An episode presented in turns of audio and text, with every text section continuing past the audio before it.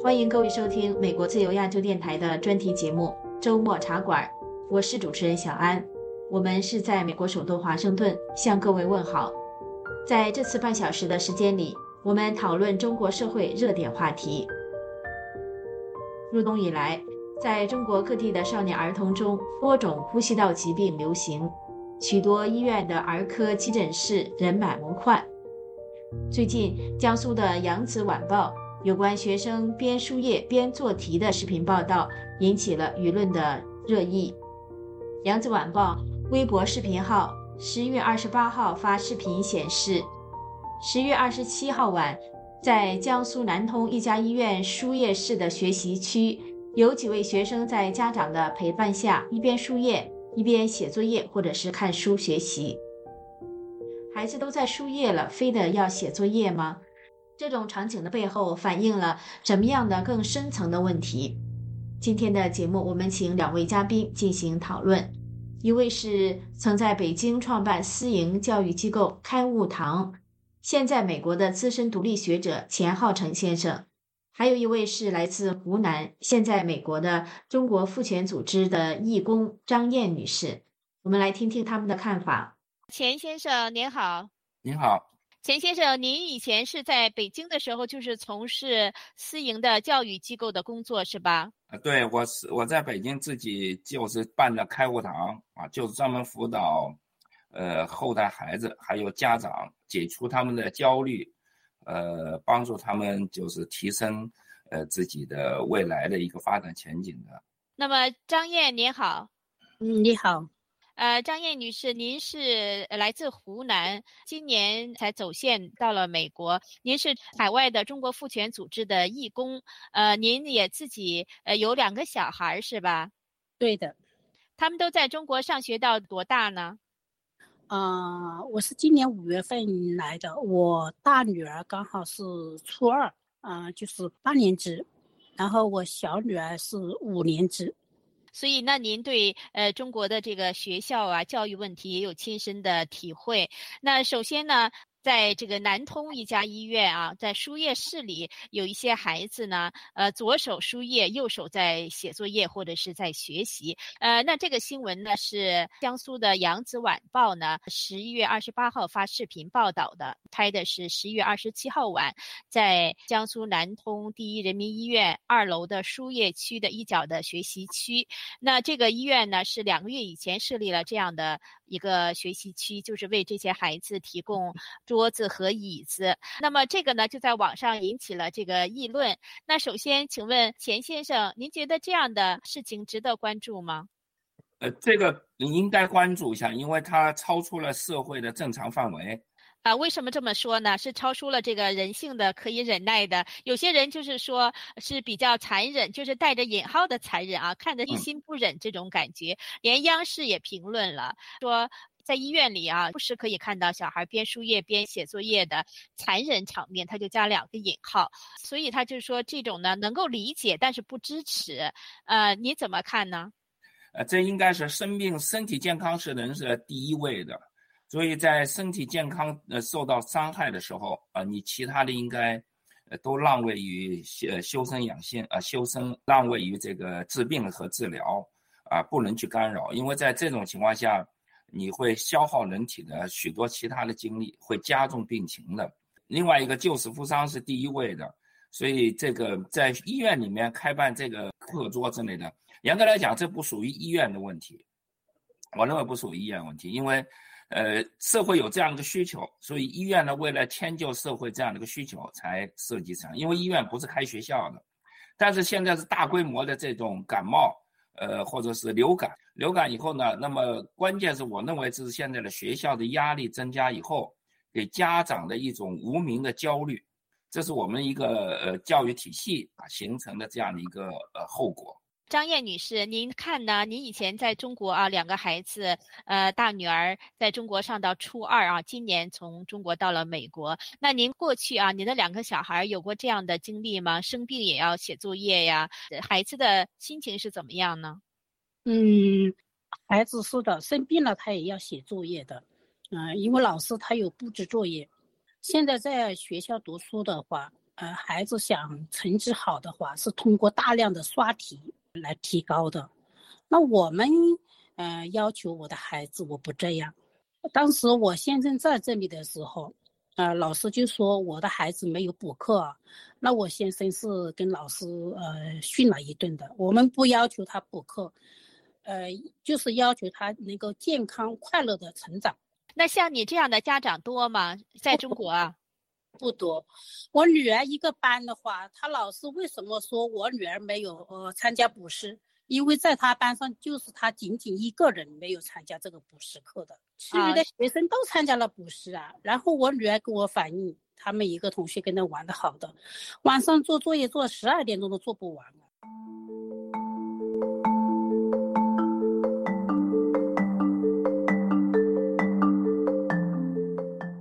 我的新闻周刊呢也报道呢，就是江苏南通这家医院呢，他们的反应就是说是他们设立这样的学习区呀，是给没有完成作业的学生应急用。他们也不鼓励这样，其他的医院呢也有类似的学习区的设置。那网上的舆论呢，微博上啊，中国这个微博上也有网友说呢，呃，这个医院的这样做是暖心之举，呃，心寒呢不是医院造成的，他们只是提供帮助而已。这个就是钱先生，就是您刚才说的这种观点是吧？这个不要怪医院。对对对对。也有的人呢认为就是说，呃，父母要求孩子生病还写作业，还是人嘛，就是觉得父母的责任。呃，这个钱先生您怎么看呢？呃，我认为主要这个源头来自于学校啊，学校的源头来自于我们这个社会的一个，呃，就是说生存压力，这个是我们的教育体系造成的。因为中国的教育体系从科举制开始以后，就是千军万马走独木桥，也就是一个封闭的社会，啊，生存压力就就业比较困难，呃，那么所以让大家就是紧张一层层压下来。还有一个教育管理体系，它是按照这个。考核标准来的，考核标准来的是用了一个分数，所以老师他也没办法。也就是说，整个中国社会是撕裂的，就是老师他按照他是完成我自己的，我只要分数上去，我才有奖金啊。所以我不管你孩子是怎样情况，等于是相互的一层一层的绑架，国家绑架学校，学校绑架老师，老师在绑架孩子，孩子在绑架家长，这样就形成了这样的一个恶性循环，一层层绑架。所以到最后生病了。医院里面等于算是，我认为医院在这个里面是做的是，呃，比较人性化的，要帮助解决这样。因为教学的东西跟医院是没有任何关系的，他只是负责治病。但是孩子如果说自己带着课本去，那么医院里面看了不忍心，那么所以给他们提供这样的方便。所以我觉得这件事情，医院和学校要两件事情是它没有直接关联性，它是一个间接关联性，是通过生病而连接起来的。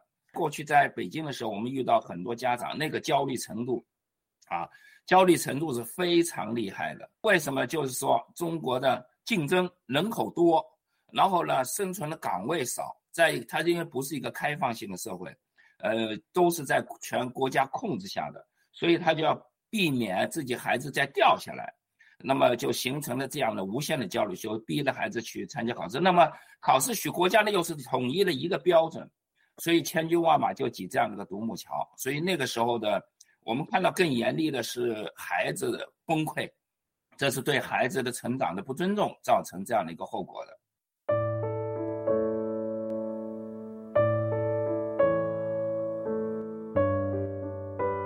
来袭，中国各地多种呼吸道疾病流行高发，少年儿童是疫情的重灾区。北京、山东等多地的教育部门发政策通知，规定不要让学生带病上课。欢迎各位继续收听美国自由亚洲电台专题节目《周末茶馆》，我是主持人小安。江苏的《扬子晚报》报道的学生一边输液一边学习的场景，为什么令人不安？本次周末茶馆节目，我们邀请。曾在北京创办私营教育机构开悟堂，现在美国的资深独立学者钱浩成先生，和来自湖南现在美国的中国父权组织的义工张燕女士进行讨论，请继续收听。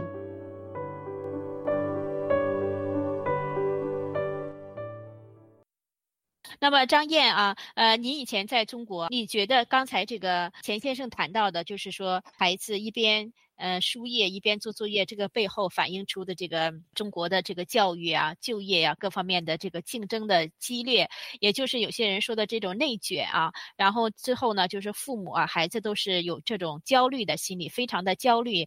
您有体会吗？在过去？嗯，有的。你说我当时我女儿那个考初中的时候，就是有这种压力，因为学校里面它有分区域、分学校，有很多等级的。然后一个学校它分的班级也是有很有等级的。那么你的孩子他们的教育方式可能就是具体是不是有不同的？我不是特别的去了解这个事情，因为当时我就觉得我我的观念，我的孩子只要他能够快乐、健康的成长。至于学习嘛，小学我就培养他的那个学习习惯，但是我就从我的呃同学当中了解了他们的这个压力。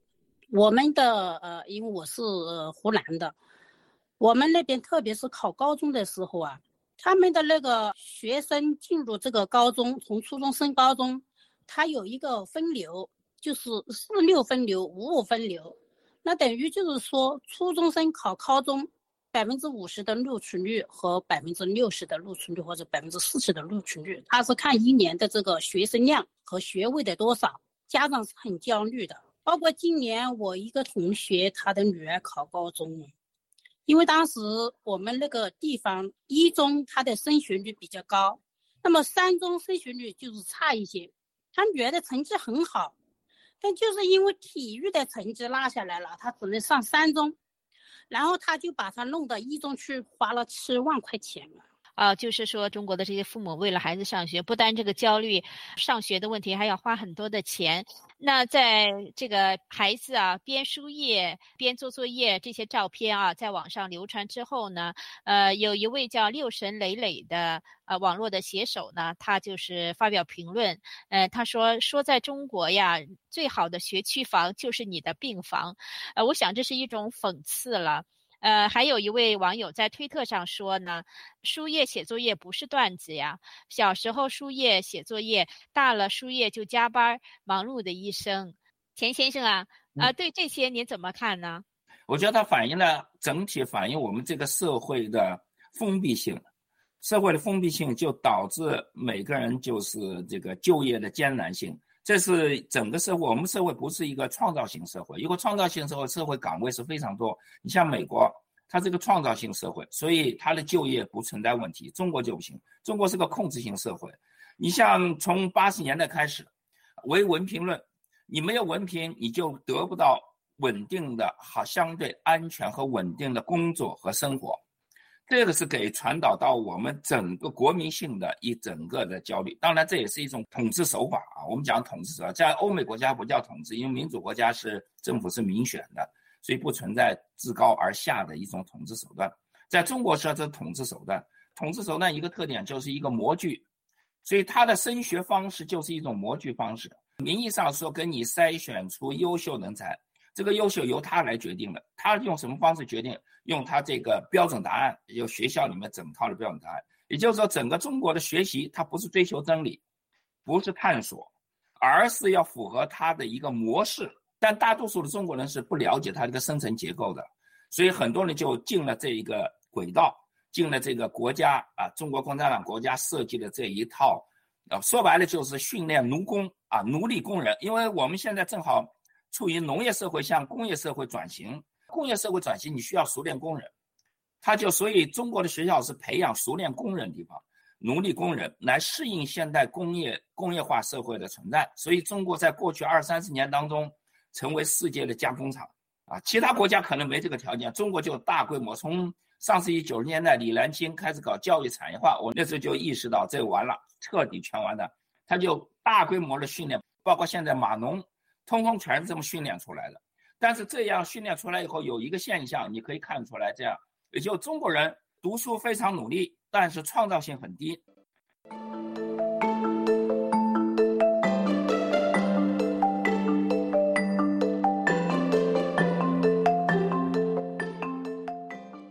那张燕呢？你看啊，在这个微博上，中国的网友啊，在议论孩子生病还写作业这个事情，就说呢，就是反映一种中国教育的这种内卷啊。其实呢，说也不怪医院，是学校的问题，还有社会的问题。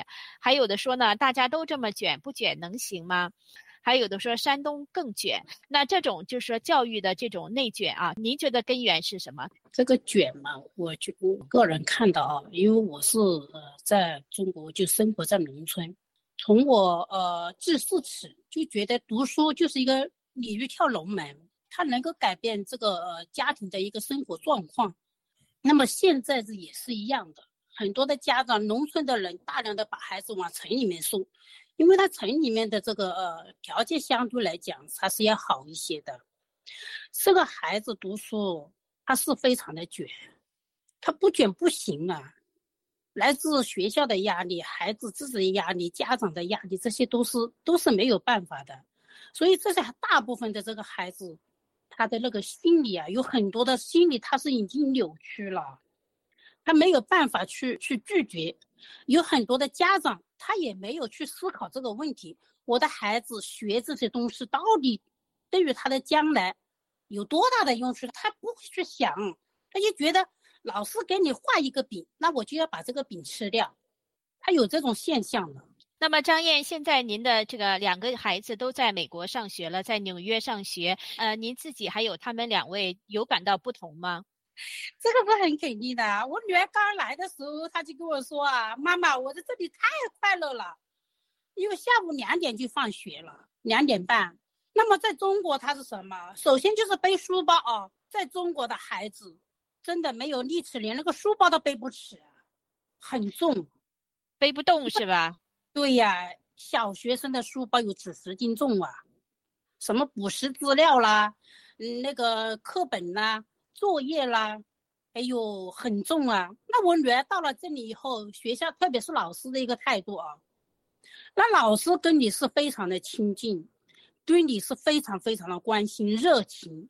那他们在中国这些老师，你如果说你运气差一点，碰到老师比较冷漠一点的话，我们没有跟他搞好关系的话，那是非常难的。那我女儿就有有这个体验，我小女儿，嗯，因为我女儿在中国读书的时候，老师对她不好的。把他边缘化的哦，因为他的爸爸是一位呃异议人士，是吧？嗯，对。所以我女儿当时这样子安慰我了，她说：“妈妈，你不要难过，我老师不让我跟我班同学玩，我可以跟别的同学玩，你不要太难过。老师他只是他的工作，其余的跟我没有任何关系。”我当时听到这个话，我眼泪都掉出来了。哦，你的女儿还是我蛮懂事的。那现在你的女儿在美国上学，她生病了怎么办呢？她我女儿到这里来的话，她呃有一点小感冒，她能够坚持，还没有说因为呃生病旷课啊、请假呀，这现象还没有。啊，就是没有病重到医院去做打点滴呀这些事情。嗯，没有没有。那我也不给他打点滴的，就是感冒了就给他吃一点药啊，多喝水呀。那么这几天中国媒体也报道啊，中国的一些地方啊，像北京啊，还有一些山东啊这些地方哈，呃，教育部门都出台措施，特别要强调呢，学生啊，孩子在患病期间呢，呃，不要带病上课。呃，像北京呢，就是教育部门就规定了，说是学生患病期间作业一律不做硬性的要求了，也不建议患病期间改。赶补作业，呃，一切以孩子身体为重。山东呢，还允许孩子在这个病情期间呢，可以线上、网上学习，呃，减少过度学习的焦虑。像河北邯郸呐、山西啊，也都有一些措施。钱先生，你看这些措施怎么样呢？这是官僚做法，推卸责任，他把这个责任推到学校了。呃，压力不是来自于你说这个文件，是来自于你那个取舍标准。升级的社会整体的这个标准，所以这些呢都是官方推卸责任啊！你看我做的很好，我关心你啊，但是本质上是不解决问题，因为你你这么讲是官方啊，就是我好像在关心你，但是你背后这个驱动力，也就是比方说像汽车汽油它没有卸下来，也就是说你那个考试制度、升迁制度、呃筛选制度没有改变，呃，那么一个社会的就业情况你没有改变。那么这些一点用都没有，他这是孩子家长就在一个狭窄的通道当中，自然形成的这样的一个状态。像按照现在刚才讲的叫中国叫内卷，内卷就等于相互的竞争，一变成一个厮杀，这种对社会的相互的信任度是极端的不好的。呃，包括中国人为什么有时候会嫉妒，都是因为路越走越窄，千军万马走独木桥，你比方就这一张饼，你吃了我就没有了，所以相互之间是在这样的一个环境下面，你外在的所有的其他的任何行政命令是一点用都没有的。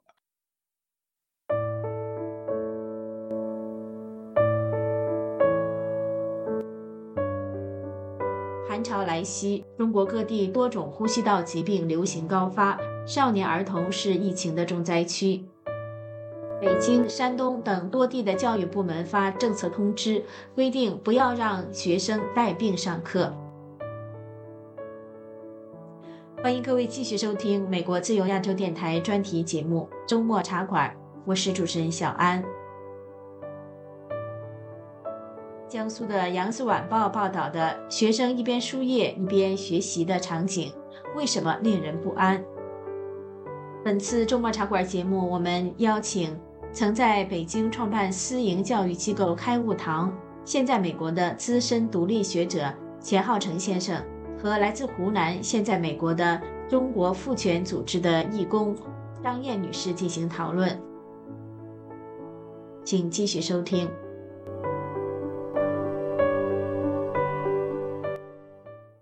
那么张燕呢？你看呢？就是中国的一些省份，就这些呃，山东啊、河北邯郸啊，教育部门都强调孩子在生病期间健康为重，呃，不见得一定要交作业啊。这个你觉得会有效吗？会呃对孩子好吧？我觉得这个就是呃，像刚刚钱先生讲的，是是一个形式，就是之前推出这个一个政策，就是说孩子不要嗯不能补食一样的。那孩子不能补习，他只是打压你这个民营的办的这个补习班，那一样的，他们学校垄断了这个生意啊。学校一样的学生放学了不给放学，学校给你来补课，那不是一个行为吗？啊，这样子，呃，那现在呢，就是除了这个中国这个网络上在议论孩子呃患病呢，呃要一边输液一边呃写作业，还有的网友比较关注老师的，呃，像这个中国的观察网上有一篇这个中科院博士叫卷阿这样的一位作者，他就说呢。注意到，有的是教育部门说，学生患病期间作业不做硬性要求，这样的常识还得市教委出来说话，本身也觉得挺玄幻的。另外呢，这个市教委还说，确保师生不带病上班上课。他说，其实这个呃生病了可以请病假是基本常识，就是。既对自己负责，也对同事负责。但是在我国，有多少打工人可以随心所欲的请病假呢？就是老师生病，能不能在家休息？这也是个问题，是吧，钱先生？对对对对，确实存在这样的一个，它其实就是后面的机制逼迫着你没办法去执行这些人性的东西。在中国社会里面，它是一个统治学里面来讲，它的好说好听的叫外行领导内行，说不好听点儿就是反人性的一系列的统治手法本身就是反人性，啊，所以它是后面这样的一个机制推动的。你包括像工厂里面，你比方说女士怀孕，啊，一结婚怀孕，那么她就有可能跟你开除啊，或者想办法这样的，这些都是反人性。它不是仅仅反映在学校这一个方面，整个体系里面就是这样的一个状态。就像您刚才讲到的，老是生病，严格来讲，一个人生病应该是第一关是休息，啊，这样会对他好，对工作也好，对同事也好。否则话，有些病会传染，真的都不好的。但是中国呢，它后面的一个考核标准，一个工作压力，就逼得你必须得去努力干这件事情。你不努力干，你可能就丧失了这个工作岗位。这个才是背后的极大的焦虑性，就是没有安全性。我们讲。呃，按马斯洛的五五个需求理论，第一个就是呃普通的一个生存，第二个是安全。那么第一个生存就得不到保障，所以大家基本上都挣扎在生存下，所以内在的焦虑通通全由这个东西产生。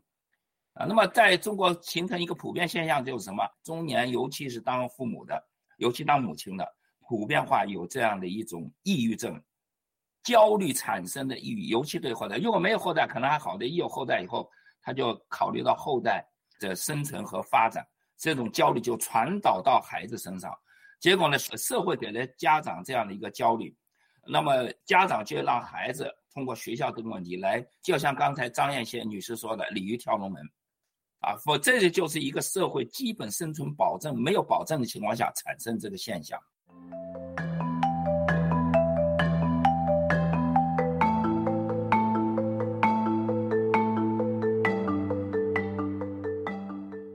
刚才我们说的这个，呃，确保师生不带病上班上课，就包括老师在内，生病也不要上课的，是北京市的教委。北京市的教育部门在首都教育微信公共号上面发了这样的政策的条款。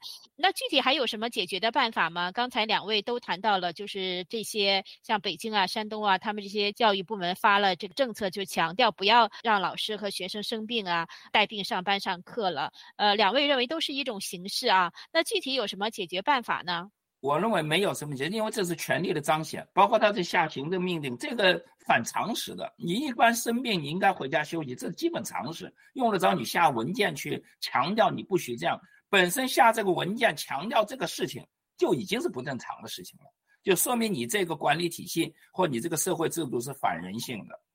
常识，你要天要下雨啊，那你你下个文件天不许下雨，这个好像不大正常。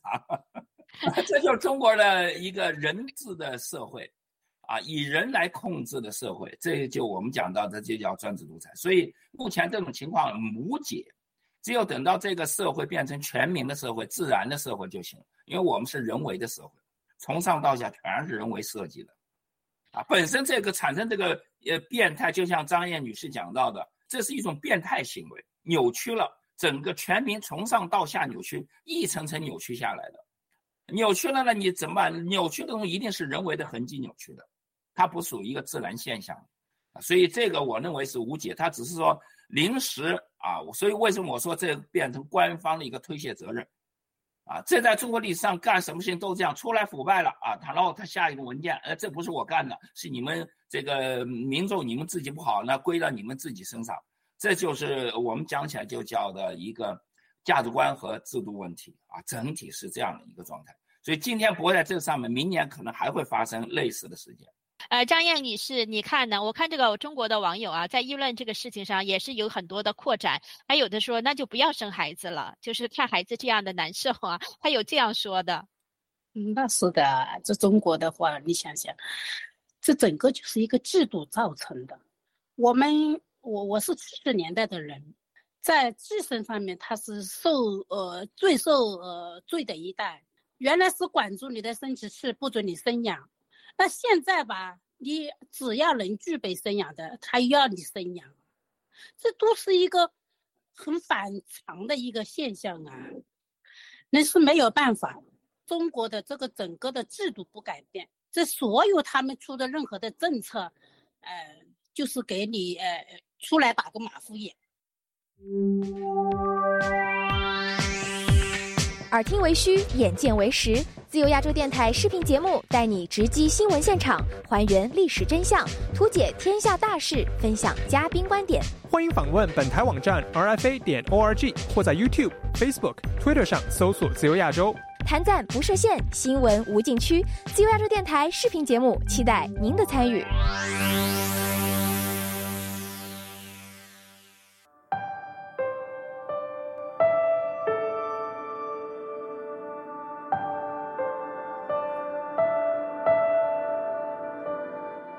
听众，自由亚洲电台这次半小时的周末茶馆节目就要结束了。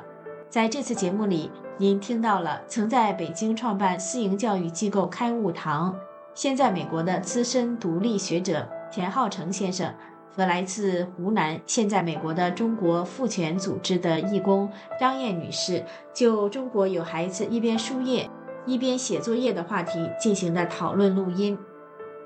他们通过。扬子晚报报道的孩子带病学习这个小场景，透视了中国的教育内卷的严重程度。